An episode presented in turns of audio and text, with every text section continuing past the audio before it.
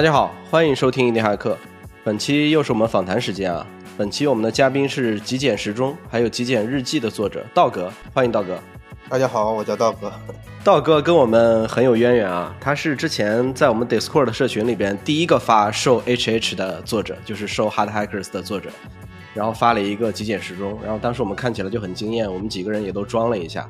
嗯，所以我们在印第安克小宇宙三千粉丝的时候，就跟他约定说，等我们五千的时候采访一下道哥。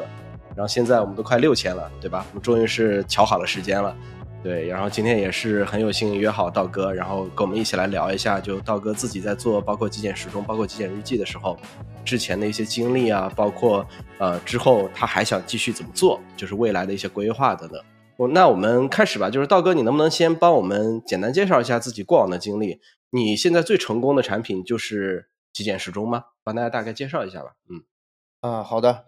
我其实我就是一个根正苗红的一个程序员，因为我的本科和研究生专业都是软件工程。哦，我从小六年级的时候吧，五五年级的时候第一次接触计算机编程，然后当时就对这个东西就特别的感兴趣，所以从那个时候就立下一个就是一个坚定的理想，就是以后我要。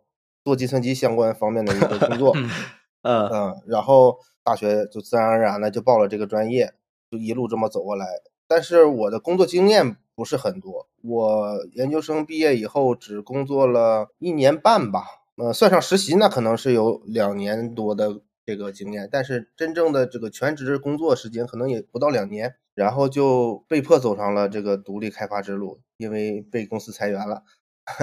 然后目前最成功的产品应该就是极简时钟，嗯呃，极简时钟大概现在总的下载量大概会有多少？呃，总的下载量，安卓有二百四十八万，iOS 有三百二十四万，加起来呃不到不到六百万，不到六百万。嗯，我感觉你这个我们播完之后，很快就是一个千万级别的产品了。最近的这个增长，嗯，变慢了，变慢很多了，所以可能就是我也我也算过，就是距离下一个这个 milestone 还差多少。但是我感觉，哎，就是爱什么时候就是什么时候吧。我现在也不太关注这个这个，就是它的增长这个速度。嗯嗯，我有聊过一些别的独立开发者，为什么大家喜欢自己去创造产品？我觉得。就跟大家在很多年以前，比如说道哥在小时候就是接触计算机的，其实大家对于创造这件事儿，就是大家对于做出来一个东西，它并不一定说是对于计算机科学的一种喜爱，而是对于那种创造的那种喜爱，就可能一直延续了很久很久。比如说龟龟之前搞文曲星小游戏的，对吧？然后他就一路子也就这样子过来了，他就觉得说我喜欢创造点东西。啊，我觉得这个我不知道，这个是不是也是启发你去成为一个独立开发者的一个根因或者一个缘由啊？嗯，我觉得你说的很对，因为我小时候确实是喜欢做一些手工作品啊，或者是自己发明创造一些东西。嗯，呃，是有这个，我确实是很喜欢创造的这个过程，还有创造带来的这个乐趣。嗯，举小时候的例子的话，那就是比如发明一些，就是一根笔里面有四种笔头啊。什么铅笔、毛笔，还有圆珠笔，呃，还有另外一个什么笔来着？我可能想不起来了。然后再就是一些，就是用那种可乐瓶子做一个小台灯，嗯，这是什么？当时学校的一个什么发明创造比赛，我就这是我的参赛作品。嗯，那自从你从小学接触了就是计算机相关的东西之后，你有没有在小学到你真正科班学习之间有没有做过一些东西？比如说在文曲星上，嗯，或者之类的。我小学时候。那时候最开始学的就是 logo 语言，呃，不知道 logo 画图的那个对吧？对对，小海龟画图。然后我们那个当时那个计算机班级其实是学校组织的，就是为了参加当时的那个信息学奥林匹克竞赛。呃，然后参赛完了以后呢，我们就老师就不不教这些参赛的内容了，就教 Q Basic。啊，Q Basic，Basic 的一个变种嘛。然后我当时就用 Q Basic。呃，写了一个英汉词典，其实也非常简单，就是我家里有那个初中的英语教材，就是韩梅梅和李雷的那个，嗯，然后我把后面的单词表，就把书摊开放在那里，就用 Q Basic 写了几十个 if else 语句，就是你如果输入的是比如 good，我就给你打印，这是好的，就把它中文那个意思打印出来，就是类，其实就是一个无数成百上千这种 if else 的一个这种代码。哦，OK，嗯，然后你刚才说文曲星这个文曲星，我我倒是没写过小游戏，但是我高中的时候用同学那个文曲星写一个就是彩票生成的一个一个小程序吧，其实就是三十五选七双色球嘛，就是随机生成一些数字，然后我们把是用这些随机生成的数字去买彩票，有中过奖吗？呃，当然是没有。呃，那那我们我我们想问一下，就是因为你现在最主力的产品应该是极简时钟嘛，对吧？极简时钟，然后极简时钟这个产品，你是为什么想做这个东西的？就是它的灵感来源是什么？嗯，呃，当时我已经开始无业状态了，嗯，可以说，但不能说是独立开发状态，因为当时就没有全身心啊，还有百分百的这个精力和时间都放在开发这个方面。当时这其实属于在家一种。待业无业的一个状态，然后当时也会偶尔接一些外包，然后写一些代码，这也是做极简时钟的一个原因之一，就是我自己的专注力我认为不是很高，我经常分心，所以我需要一个时钟，呃，摆在我的视线范围内，比如摆在我的桌子前、我的键盘前，然后它提醒我这个时间在流逝，然后我现在应该集中精神来在写代码，其实这是一个初衷之。做写极简时钟的一个初衷，当然就一开始也不是想自己去写这个 app，还是在 App Store 里就是搜了一些时间，但是发现我想要的 app 没有，因为不是收费就是带广告的，而且都是那种满屏啊、特别碍眼、特别讨厌的那种广告的 app，免费的 app。嗯嗯嗯嗯，所以我就那个时候就想，那就自己写一个吧。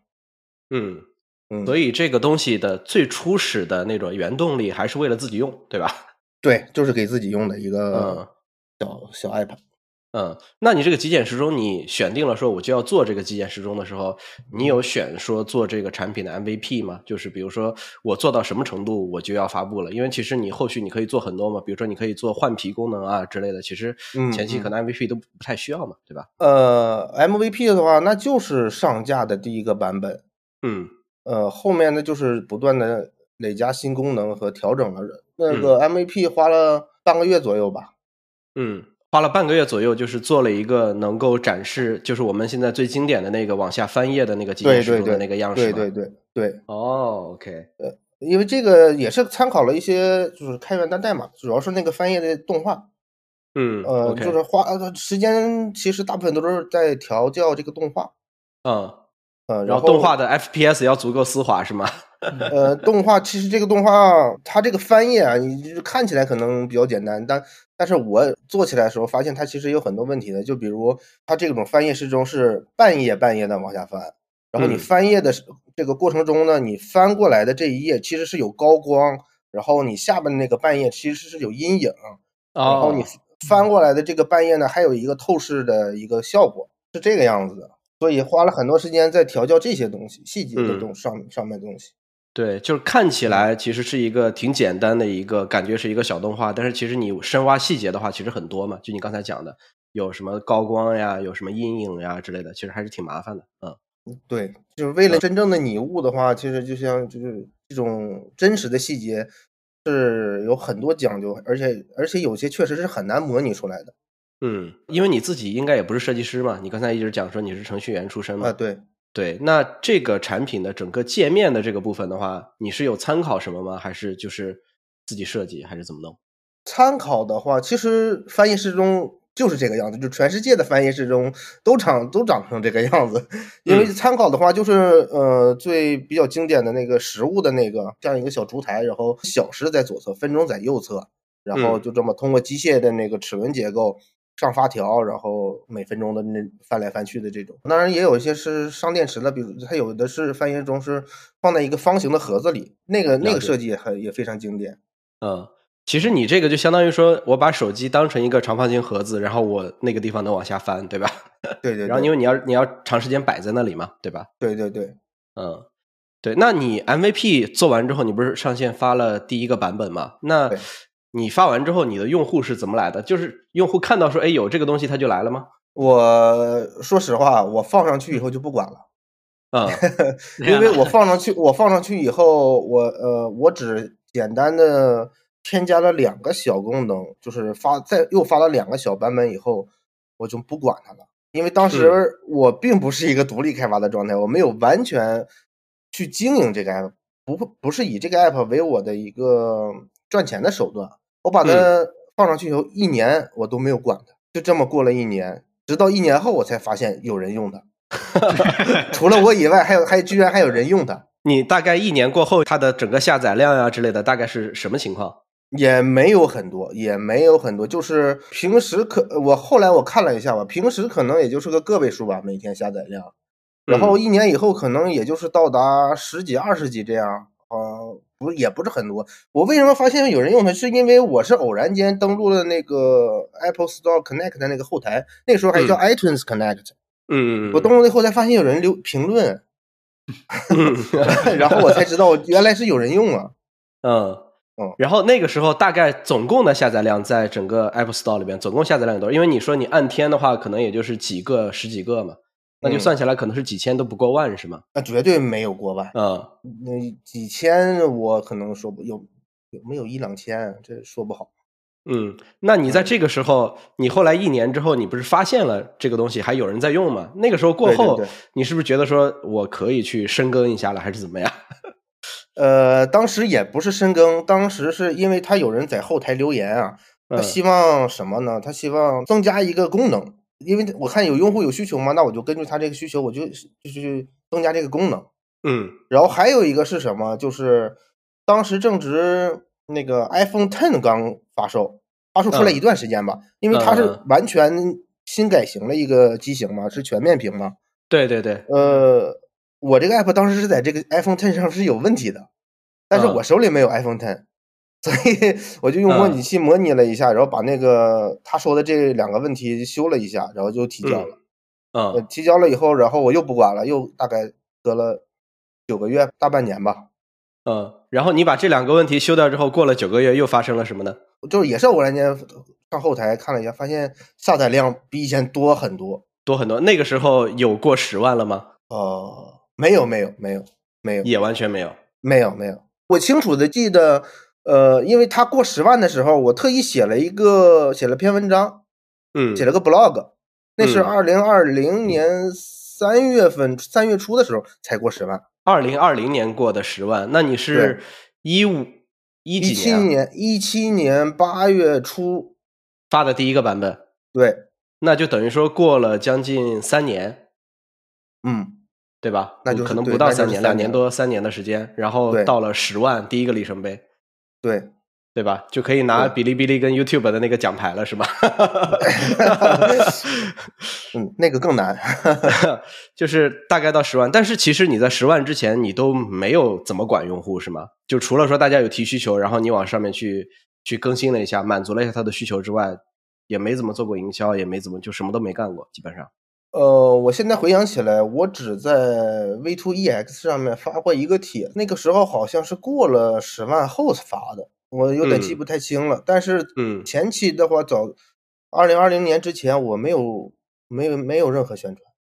没有任何宣传，就是放任自流的情况，是吗？对对对对，所以 所以嗯说这个产品对我来说就是嗯十分幸运。嗯，嗯嗯那那这里边就是因为你想一下，你二零二零年的时候，当时才十万嘛，然后现在算过来的话，你刚才有介绍，现在应该已经过六百万辆了，对吧？呃，那在这个十万到六百万的过程里边，你能帮我们想起来几个用户爆发的增长点吗？就是它为什么从十万一下，现在应该两年多时间嘛，怎么就六百万了？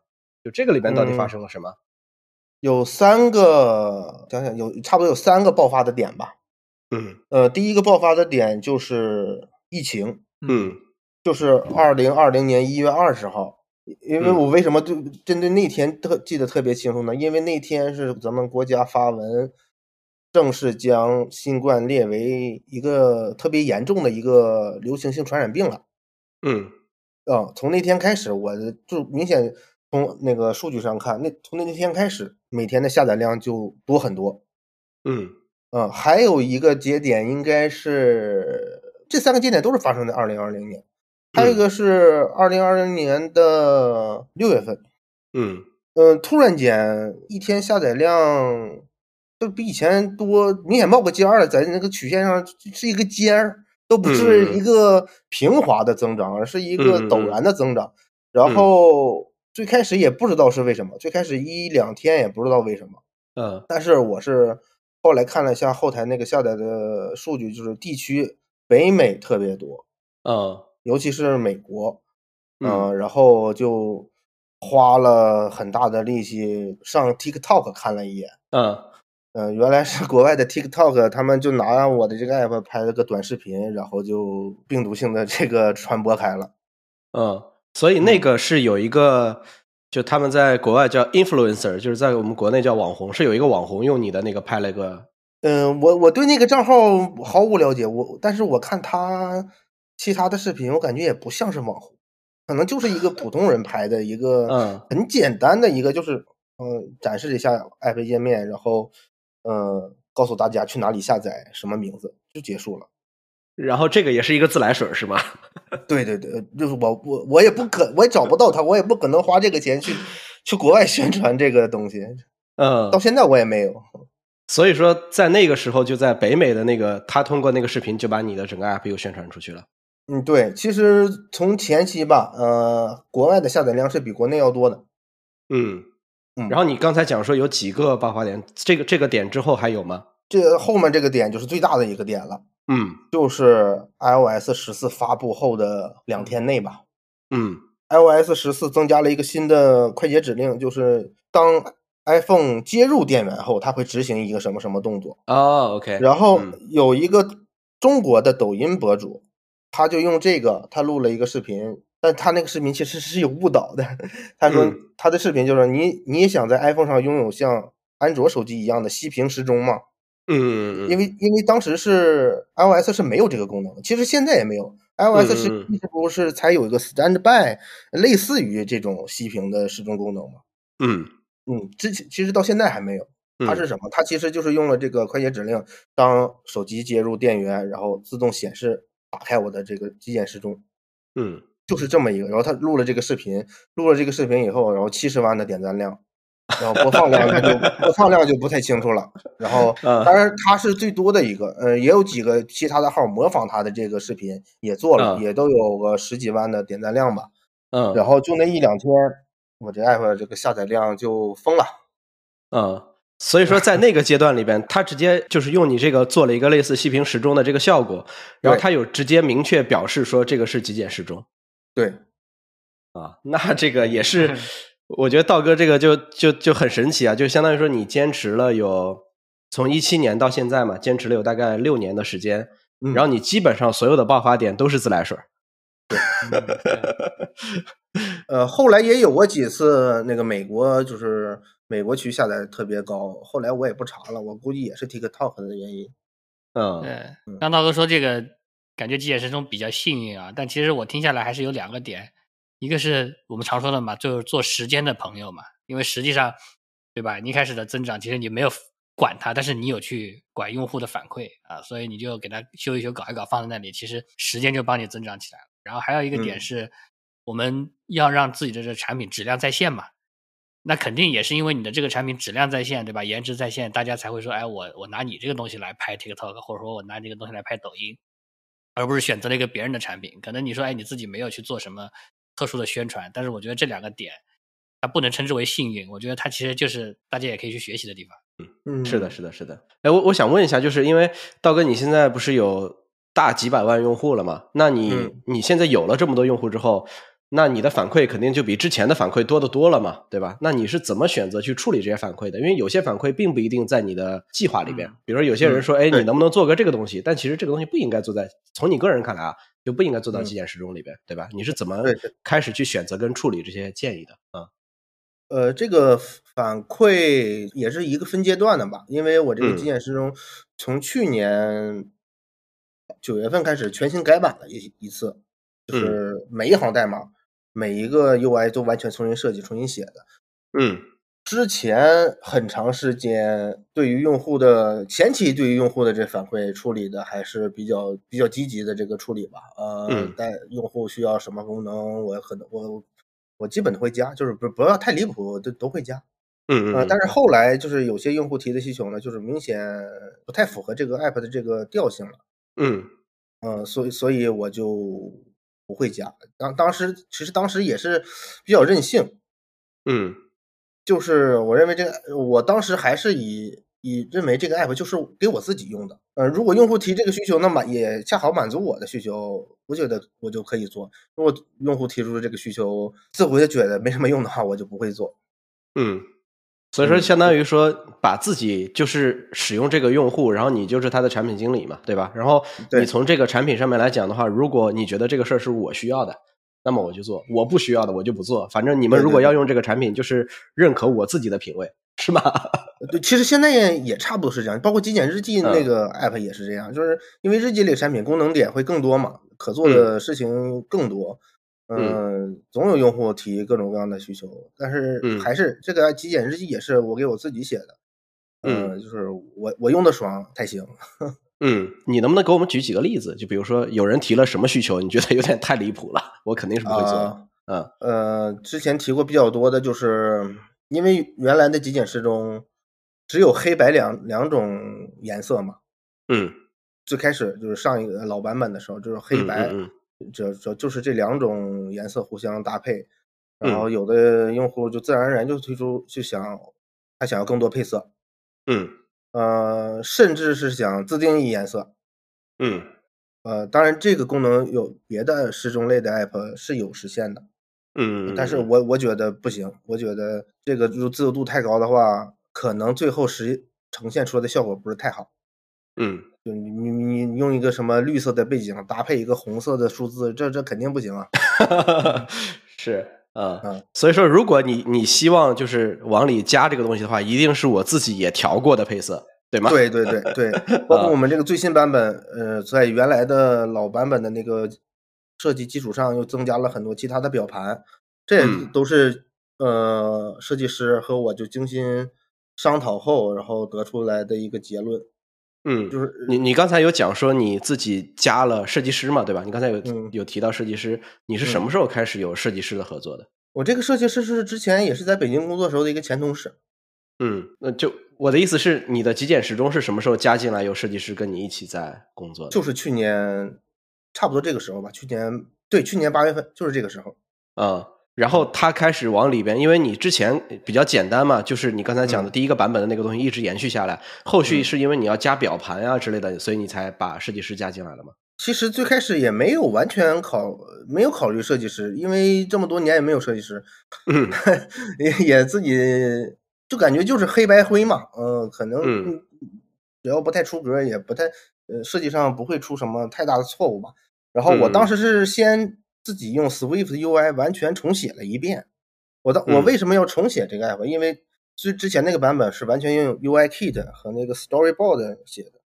已嗯经代码已经复杂到，还有那些布局已经复杂到我不敢改任何一个地方了，嗯嗯嗯嗯牵一发动全身了。而且很多就是动画效果，UI Kit 写不太好实现，但我个人能力问题，我感觉不太好实现。嗯，然后我就准备用 Swift UI 完全重写了一遍，呃我是完全重写了大概百分之九十九十五。我看一眼效果，我自我感觉还行啊，但是现在来看，那完全丑的不行啊。嗯，然后，但是需要一个新的 logo，新的嗯一个新新的一个 app 那个 icon，然后我是找了另外一个，这也是通过其他独立开发者介绍，找了另外一个设计师，嗯，牵线搭桥联系的，然后嗯呃想让他帮忙设计一个这个 icon，然后顺便把整个页面也都重新的这个美化一下嘛，优化一下。嗯毕竟设计嗯师的这个眼光呃比我不知高到哪里去了。但是但是但是最后就是合作，嗯，合作中断了，就是他只做了个 icon，然后后面呢，因为他工作的原因，就是没有时间弄了，然嗯后我才找到我那个前同事，跟他说了一下哦这个问题，嗯，然后其实我很久之前，我可能刚失业那时候，我就一直想跟他合作做东西，但是之前也是断断嗯续续没有做成，然后这啊次他就答应了。我们就就是一拍即合就开始合作了。嗯，你们现在的合作关系里边是有，就是大家有一起 focus 在这个东西吗？就是你有给他付钱或者干嘛的吧？你们的合作模式是怎么样子？我就是分成，哦，就直接在这个销售额上面分成是吗？对，直接在每个月的这个销售额上分成。哦，那我想问一下，因为现在包括道哥也上 Twitter 嘛，Twitter 上面有很多就是海外的那些很流行的人在搞 Build in Public 嘛。其实道哥嗯现在每个周也在发周刊，对吧？嗯，对，就是你在这个东西之前，你有在践行这个策略吗？没有，我也是知道这个。呃，其实我之前我这个我那个公众号好早就注册了，嗯可能比这个极简时钟还早吧，我不太记得了，嗯也是很早嗯之前就注册了。当时也是就是随便发发，有时候发一下自己翻译的文章，呃，当然都是关于这个开发方面的，有时候发一下嗯自己使用工具的一些心得经验什么的。后后来也是就是断了，没能坚持下来。当然当时也是可能没有什么内容，就是自我本身是没有什么输出的内容输出的这么一个人，就嗯断了。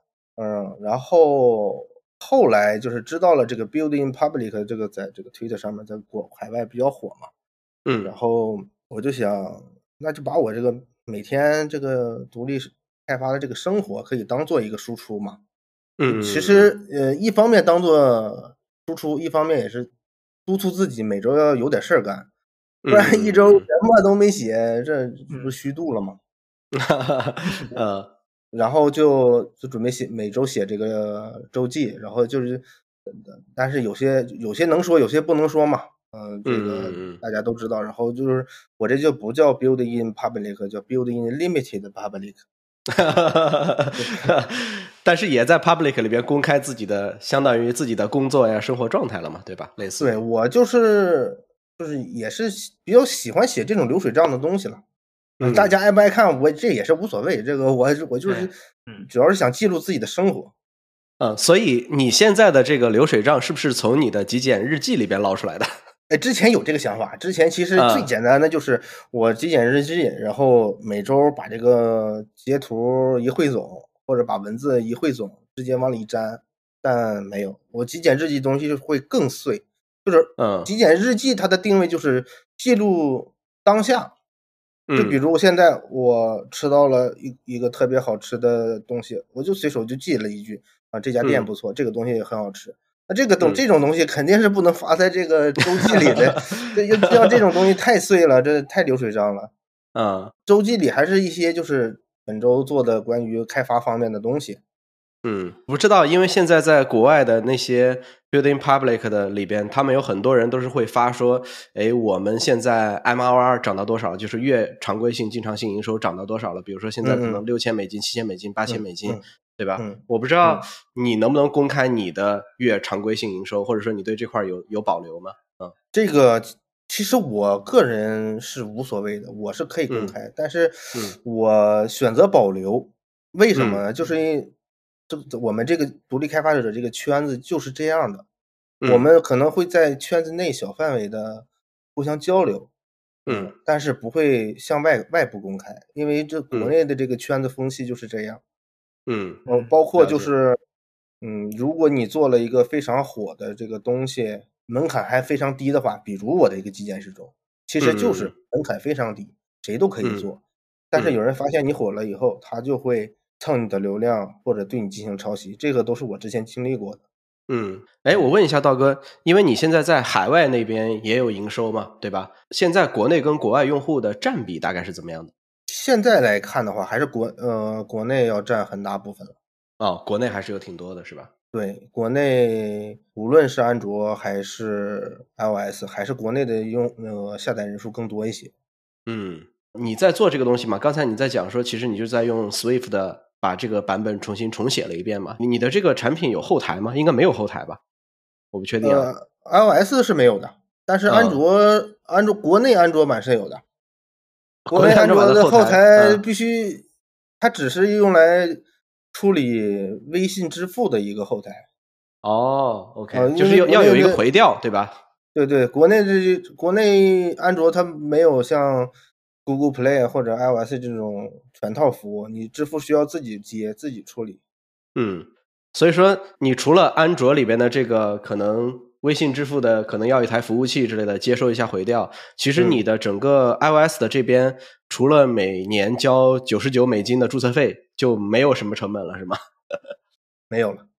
啊、所以说就单靠这样的一个单纯的 Swift 的的一个写的这个，因为你相当于是一个单机程序嘛，对吧？对，那你现在在整个的做整个产品的这个全流程的过程里边，有用什么样的工具软件吗？就是比如说，你肯定写东西的时候，肯定你现在要用 Xcode 对吧？你写嗯 Swift 嘛，也没有别的东西了，对吧？可能代码存在 GitHub 上面，对吧？你能简简单帮我们介绍一下你的现阶段在用的这些产品的，在工作过程中啊，就是这个全流程大概会用什么样的产品吗？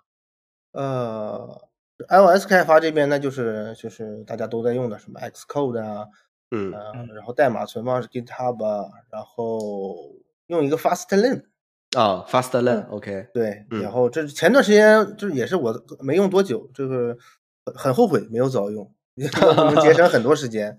然啊后再就是 Xcode 里面我用了一个叫那个 Copilot for Xcode，也是国人开发的一个，就是可以就它就它就是类似于那个 GitHub 那个 Copilot，Copilot，嗯。对。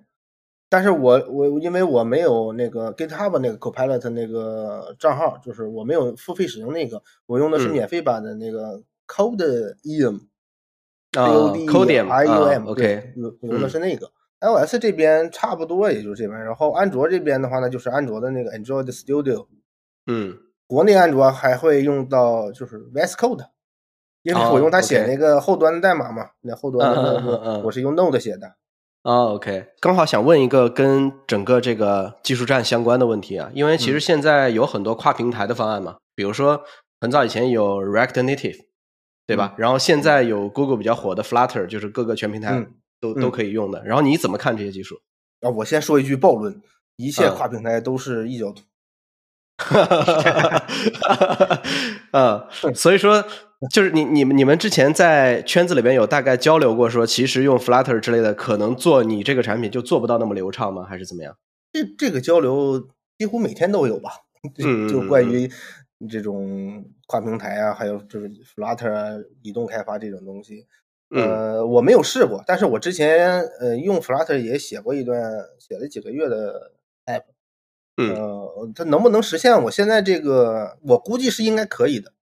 嗯我但是就是 Flutter 它的这个缺点就是在于有很多你平台专有的一些新特性，它是哦，用不上。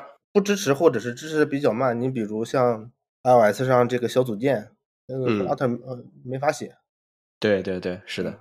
所以倒回来倒回去还是得用原生的。你即使用 Flutter 了，有很多你还是双端，你还是要会一些原生开发的。但是目前来讲的话，就是我为什么没用 Flutter 或者是这个这个其他的方案，就是因为我现在就我就专注于 iOS 写 iOS 这方面。我安卓那边是有、是有另外一个小伙伴在写的，他他就是专精于安卓，所以我哦们不需要这个跨平台性。目前啊、所以相当于你现在已经是一个小团队了嘛？除了你说的设计师，可能还有一个安卓的小伙伴，可能好几个人在一起，现在就我们两个人，就我和安卓那个两个人。哦设设计师是之前出了一些意外，然后就退出了。哦，OK。嗯，那我想问一下，你现在每天的工作状态是怎么样子的？有有那种就是忙的时候特别忙，然后闲的时候特别闲吗？还是就是每天你会把自己的时间安排满？我现在就是非常的佛系。呃，这个我现在每天，因为我也是之前和别的人交流嘛，就别人问我你这个收入怎么样啊，然后我就嗯说我这个现在收入不会因为我多做而增加，也不会因为我少做而减少。嗯，就是嗯这个这种被动收入就是很玄学，因为我不会主动的去做一些营销啊，去做一些什么市场这些嗯拓展，那 app 就放在那里，就是听天由命的一个状态。嗯就像前几次那种流量爆发呀、那都是不我不能控制的，我也不能预料到的，嗯，所以就是想做就做，不想做就不做。但是大部分的时 大部分的时候还是在摆烂，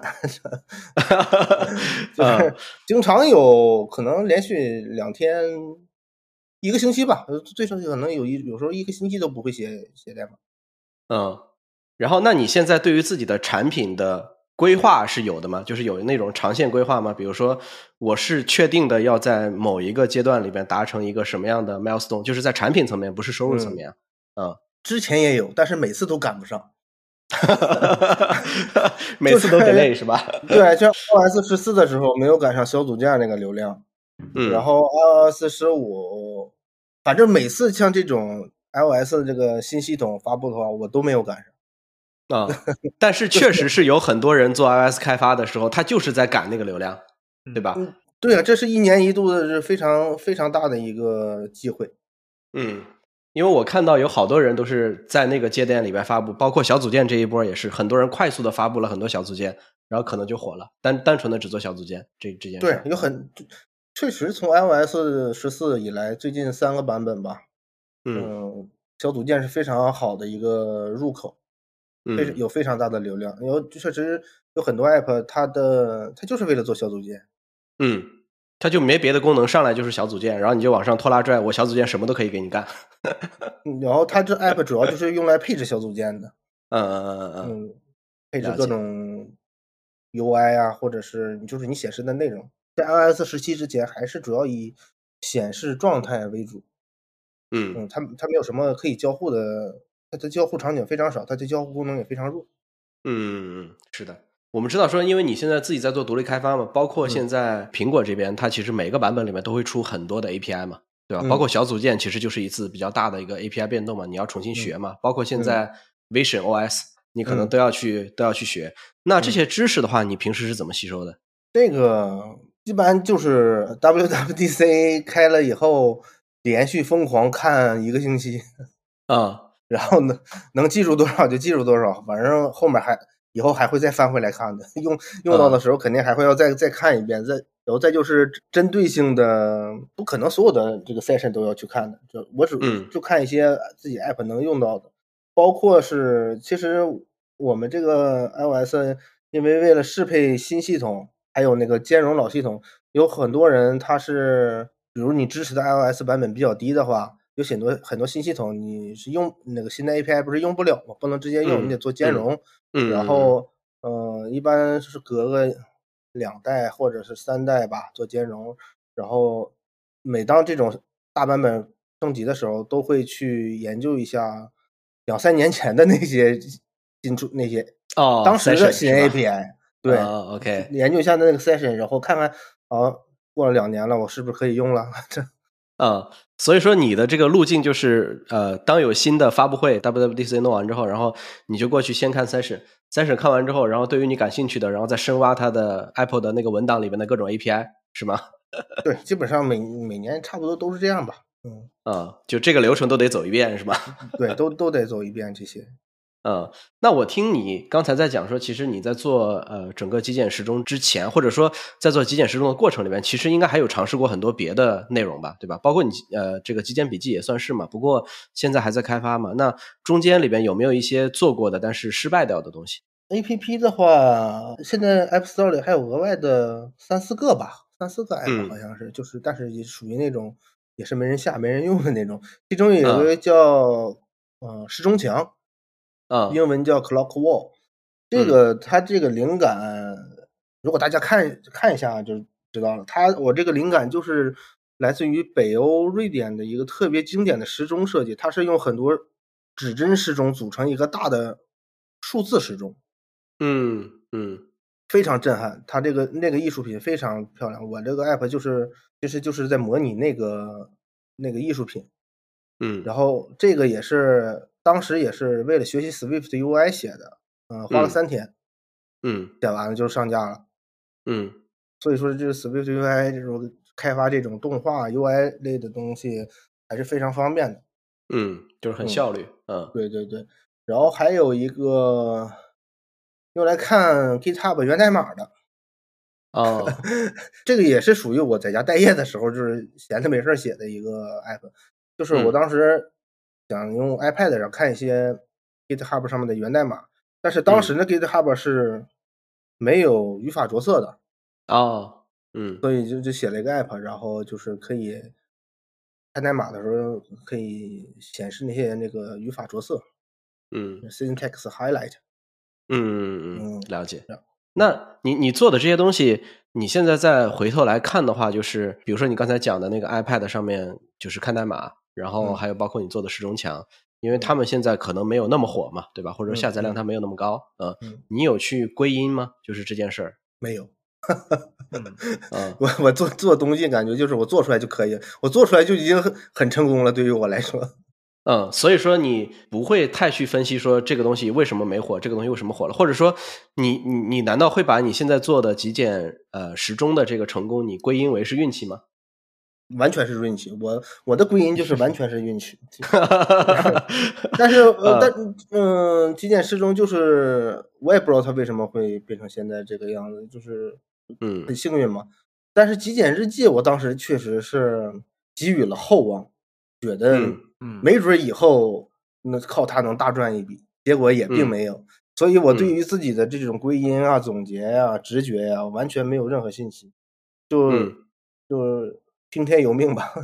嗯，但极简日记的话，现在你有发现过有一些博主啊或者之类的有带过这类似极简日记，就类似以前 TikTok 或者说在哔哩哔哩或者在哪里有人带过你这个极简日记的这个货吗？小红书上发现过，就是有人哦推荐，但是嗯其他的平台像抖音或者 TikTok 这个都不用看，肯定是没有，因为它现在的这个下载量绝对不是不会是有人推荐的样子。啊，那在这个过程里边，因为我们知道，就是极简时钟的这个东西啊，就是嗯你会发现它在视觉上面是有一些传播力的，因为你可能模仿了我们刚才讲的，就是我们讲的那个经典的那个翻页时钟的那个样式嘛，对吧？让大家看起来说，哎，我也希望有一个这样的东西。包括我觉得你刚才在做那个时钟墙 （clock wall） 的时候，你其实也在寻找这种有震撼性质的、有传播性质的，或者说让大家觉得说有美感的这方面的东西。那包括你做极简日记，可能你也会追求美感、追求传播性等等这些东西。就是你会特别着力的会在这个层面上面会去努力，会去会去想嘛。我感觉你的很多灵感感感觉都来自这里。嗯呃，对，呃，就是我个人对极简风格就是非常的推崇，也非常的喜欢，所以这极简时钟和极简日记嘛，我本来是想嗯做一个极简系列的，嗯嗯嗯嗯呃，比如极简叉叉、极简 YY，这这很多极简的东西。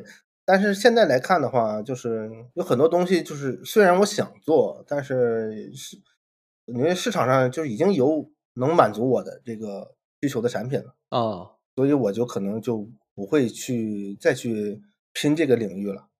嗯，所以说你现在极简系列就这两个。就叫极简的就这两个，但是其他的 app 感觉风格也是极简风格。但是因为名字被占用了，所以不能叫极简叉叉极简 YY。OK，呃，现在不是有很多人对于我们做独立开发者，对于硬地骇客，尤其是现在这个阶段里面，很多人可能被裁员了，或者说在工作上面不太顺利嘛，就是他可能转头想的第一个方向是说，哎，我能不能做硬地骇客，能不能做独立开发者？那嗯你觉得，如果大家现在想进入这个领域的话，你从你现在自身出发，就是你对大家有什么忠告吗？或者说有有什么经验分享吗？啊、我的经验就是，除非除非你真的什么工作都找不到了，就千你嗯。千万不要轻易的，就是完全的全职投入在独立开发这个这个方向，因为我们之嗯。前也和其他开发者啊、群里面、社区里面都讨论过这个事情，就嗯。是我就是完全是个意外啊，我是因为嗯二零一五年圣圣诞节那天被裁掉了。嗯。然后就正好就是老婆也是怀孕了，然后我就趁这个机会就回家陪她待产，然后嗯。也是最开始也是自己接一些外包啊，做一些零活儿，呃，但前几年也是非常难受的，这个因为嗯。收入不稳定嘛，很很多时间是没有收入的，对，直到这个极简时钟就是意外的这个走起来了，所以才能到现在这个样子。嗯嗯，我没有就是特意的去规划，我我就要做一个独立开发者。虽然我很羡慕，因为之前我为什么要做 APP 呢？就是因为我在读研的时候，也是当时就是移动互联网潮嘛，很嗯多的那种一个 app 一夜之间就火遍全球，然后从此财富自由，像什么 Flappy Bird 这种产品，对，当时也是非常向往。但是真正你做这种事情的时候，才知道根本不是那么简单的。嗯包括现在当下这个就业环境啊，还有这个什么经济趋势啊，建议大家还是要稳定住现在的这个收入来源，然后再去想其他的呃副业，不要把这个当做主业。呃，你如果不是 立志下决心一定要干印第骇客的话，最好不要，对吧？能找到工作就不要。我我觉得你可能就你就是立志下决心要做的话，可也可能不一定能做下去。你一定要先有产品，独立开发者这个方向一定是先有产品再有事业，你不能嗯先去做，然后再去做产品。嗯，嗯，如果你有能拿得出手的产品了，然后这个产品已经能够将将可能已经快走起来，甚至已经走起来了，你再考虑这件事儿。是的，是的，是的。我之前、嗯如果你说我全职独立开发的话，可能也就是二零二零年年八也是八月份那个时候吧。因为之嗯前我还有两个兼职，因为当时这个 app 的收入也不够不够养活我自己还有我家的，嗯所以我还有两个嗯其他的兼职。但是嗯突然间有一天，也是当时那个兼职做的不太开心嘛，然后嗯我就分析了一下，嗯评估了一下，我感觉这个 app 可能会越来越好。嗯，是够能够养活我的。那个当时那个兼职每个月还有四千块钱的收入呢。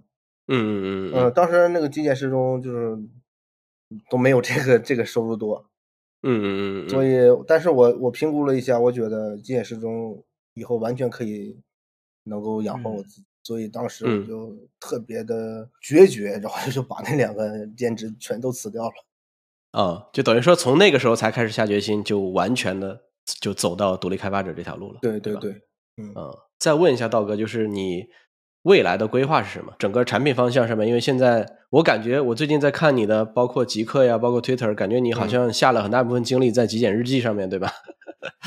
嗯，对，因为我我自己每天在用，我用的不爽的话，我肯定会修 bug，会会花很多时间在这上面。尽管嗯尽管这个 app 带来的这个收益是非常差，嗯。嗯嗯那那你整个对于自己未来的规划是什么？比如说，除了极简时钟、极简日记，还有别的极简系列的 App 要开发呢？还是说就是去维护当前的这两个产品，还是怎么样？嗯呃，目前这两个产品肯定是不够的。这个，嗯我虽然也没有那么太贪，但是昨天我还跟老婆说呢，如果就是现在以我们现在这种情况来讲，如果不买房子、不买车、不生大病，嗯主要是嗯咱们中国人主要这这这个三大这个花销来看的话，其实我已经财务自由了。嗯嗯就是每天想吃什么吃什么，当然不是那种特别豪华的饭店，嗯就是嗯然后时间完全自由安排，嗯，其其实跟财务自由感也没什么区别嘛。